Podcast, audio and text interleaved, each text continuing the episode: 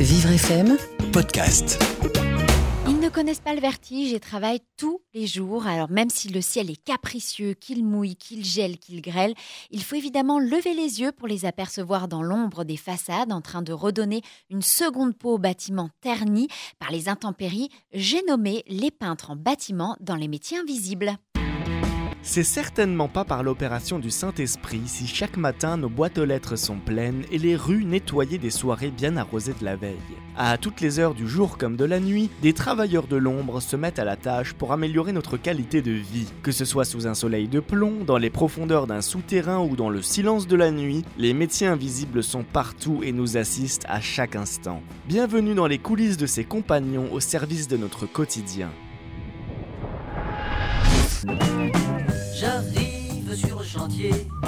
Encore tout ensommeillé.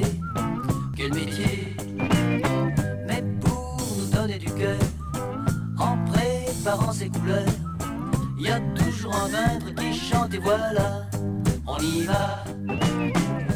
J'ai fait maçonnerie, tout ce qui est maçonnerie, sur la pierre et tout ça. Réparation, tous les endroits abîmés et tout ça. Maçonnerie et peinture, les deux. Débrouille-toi pour que ces pierres n'arrivent jamais au chantier. Quand j'ai commencé en 2000, ça avait vingtaine d'années là. Commencé en manœuvre et après euh, petit à petit, voilà, là je suis maçon, peintre. Il y a toujours un peintre au balcon, il y a toujours un peintre au plafond, il y a toujours un peintre qui chante quelque part dans un coin. Et c'est bien, Formation, c'était sur, euh, sur terrain, comment dire. Nous, on est dans le bâtiment, on fait les ravalements, puis part sur la pierre de taille, et physique. Oui, oui. Surtout au début, là, quand on est manœuvre, voilà, piochage, tout ça, et il faut le physique. quoi. Que la force soit avec toi, à jamais. Notre quotidien, on commence la journée tout- comme tout le monde à 8h du matin. On a jusqu'à midi, on a l'heure des pauses, et après on reprend jusqu'à 17h. Dans tout Paris. C'est demandé, quoi. C'est demandé, oui. J'étale bien mes coloris, faudrait pas que je m'étale aussi car je refais la façade, c'est haut la façade? Parce que je connais beaucoup qui viennent juste pour passer la journée, c'est tout. Et là, c'est pas bon. Il peut pas sortir un beau boulot. La mère de Reggie est tellement grosse qu'elle se fait peindre les ongles des pieds par un peintre en bâtiment Un peintre en bâtiment Plus dur dans ce métier? Le dur, c'est le, le temps, la chaleur, plus que le froid.